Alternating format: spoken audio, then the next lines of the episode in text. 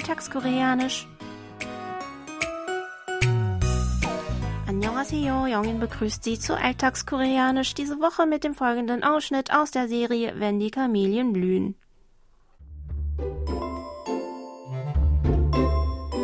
언니는 세상이 막 밝아야? 막 그렇게 보들보들해? 언니나 나나 인생 도찐개찐인데 왜 그렇게 혼자 곱냐고. 헛소리 하지 말고 내가 시급 올려줄 테니까 응? 너 적금 들고 또 저금도 해. 그 시급 올려서 뭐 집도 사고 가족도 사야? Hyangmi arbeitet in Tongbeks Laden. Sie hatte stets ein hartes Leben. Sie hatte nie ein richtiges Zuhause, hatte unregelmäßige, nicht gut bezahlte Jobs, wurde von Männern ausgenutzt und wird sogar von ihrem eigenen Bruder, für den sie alles geopfert hat, weggestoßen. Aus ihrer Sicht hatte Tongbek ein ähnlich unglückliches Leben, aber trotzdem scheint ihr das alles nichts ausgemacht zu haben. Neidisch fragt sie Tongbek, wie sie immer noch so liebenswürdig sein kann, was Tongbek mit unserem Ausdruck der Woche abtut. 헛소리 하지 말고. Ich wiederhole. 헛소리 하지 말고. Auf Deutsch, rede keinen Unsinn. Hier noch einmal das Original. 헛소리 하지 말고. 헛소리 하지 말고.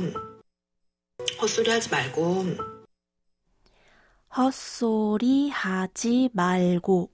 Der Ausdruck besteht aus dem Verbstamm hossoriha, des Verbs hossorihada für Unsinn reden, dem Stamm chimal des negativen Imperativs chimalda und der Verbendung ko zur Einleitung eines weiteren Satzes.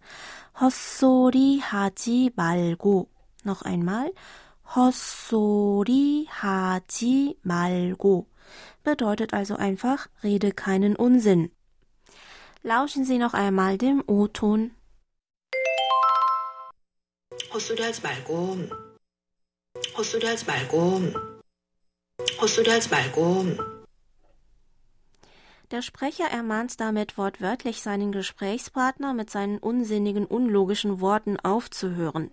Meistens wird der Ausdruck in einem genervten und gereizten Ton ausgesprochen. Wie in unserer Szene endet der Ausdruck oft mit der Verbendung ko, da der Sprecher meistens noch einen sinnvollen Ratschlag für den Gesprächspartner anhängt. Wenn das nicht der Fall ist, kann man gegenüber Freunden, die man duzt, die nicht höfliche Imperativform mit dem nicht höflich konjugierten negativen Imperativ chima verwenden. Also hossori haji ma. Noch einmal hossori haji ma. Wenn Sie ihr gegenüber sitzen sollten, sollten Sie noch die höfliche Imperativendung seyo anhängen. Hossori haji ma seyo. Allerdings kann der Ausdruck äußerst unhöflich klingen, so dass Sie ihn eher nur im Gespräch mit Freunden oder Geschwistern verwenden sollten, die Sie duzen. Hören Sie abschließend noch einmal in die ganze Originalszene rein.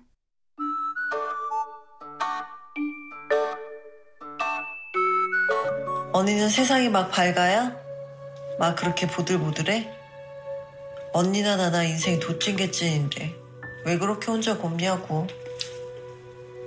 헛소리 하지 말고 내가 시급 올려줄 테니까 응? 너 적금 들고 또 저금도 해.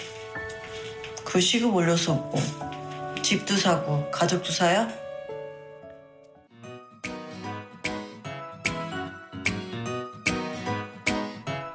Das Video zur Szene und alle Infos zum Nachlesen und Hören gibt es wie immer auf unserer Webseite.